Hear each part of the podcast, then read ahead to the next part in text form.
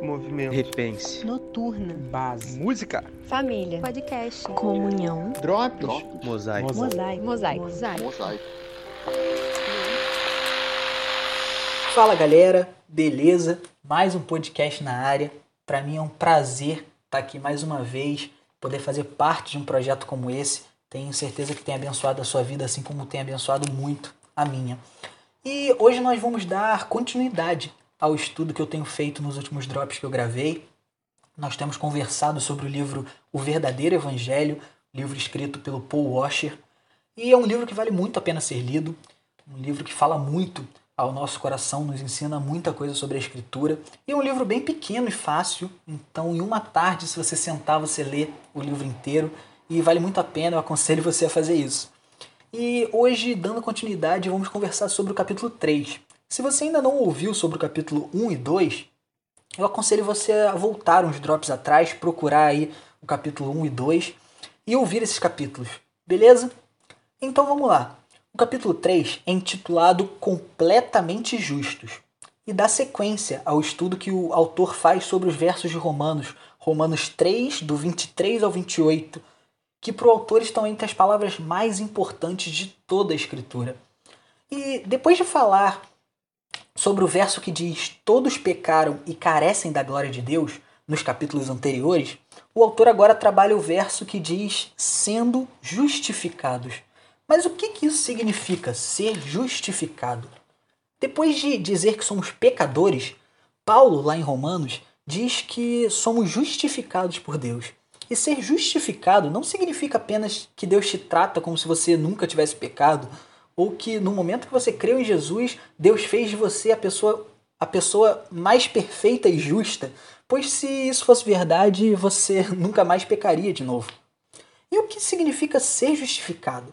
Significa que no momento em que um pecador olha para Jesus com uma fé salvadora, ele é declarado legalmente justo diante de Deus. Mas como que isso funciona? O texto ele diz: sendo justificado gratuitamente por sua graça. E Paulo é redundante quando fala gratuitamente pela graça, pois ele quer mostrar que a justificação nada mais é que um presente. E é interessante pegar essas expressões porque essas expressões querem dizer sem motivo. E é exatamente a mesma expressão usada quando a Bíblia diz que o Messias seria odiado sem motivo. Portanto, Jesus nunca fez nada para ser odiado, da mesma forma que nós não fizemos nada, absolutamente nada, para Deus nos declarar justo diante dele. Nós temos, nós temos que entender que não foi por causa de você, mas apesar de você. Que mérito que ele viu em nós? Nenhum. Paulo nos mostra que ele nos justificou sem motivo, somente pela sua graça. E o livro ele traz uma ilustração sobre isso, é, contando uma história que diz que um entrevistador faz a mesma pergunta para representantes das três principais religiões do mundo. E ele pergunta: se você morresse agora, para onde você iria? E um judeu começa respondendo. O judeu diz: Eu vou para o paraíso, pois eu amo a lei, eu faço boas obras, sou um homem íntegro e justo e me alimento da lei de dia e de noite. Em seguida, o um muçulmano responde: Eu deveria ir ao paraíso, porque eu amo o Corão, fiz todas as peregrinações, fiz as orações diárias, dei esmola aos pobres e por isso sou um homem justo. Por último, o repórter se dirige a um cristão, um verdadeiro cristão, que diz: Eu deveria ir para o céu, porque, bem, eu nasci em pecado, em pecado minha mãe me concebeu, eu quebrei cada lei já dada por Deus, fui achado completamente injusto, sem mérito ou valor de modo que eu mereço mais profundo escuro, mais profundo e escuro julgamento. E o repórter o interrompe e diz: Pare, eu entendo os outros caras. Eles dizem que vão para o céu porque eles merecem ir para o céu. Deus deve a eles. Deus está em dívida com eles, já que eles se provaram dignos. Deus deve dar a eles o céu.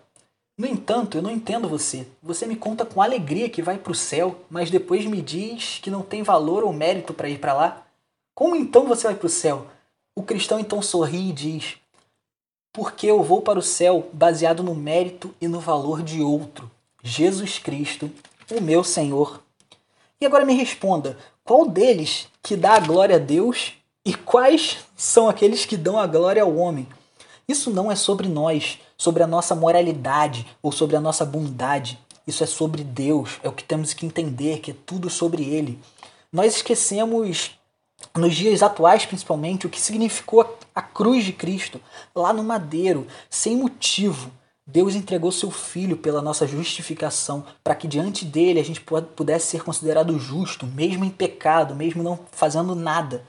E é por isso que temos que nos lembrar que é tudo nele, para ele e por ele. É tudo sobre ele e nada sobre nós. Que Deus te abençoe. Nos próximos drops a gente continua é, o estudo sobre esse livro. Tenho certeza que ainda vai abençoar muito a nossa vida, a leitura dele. Deus te abençoe e até a próxima. Um abraço.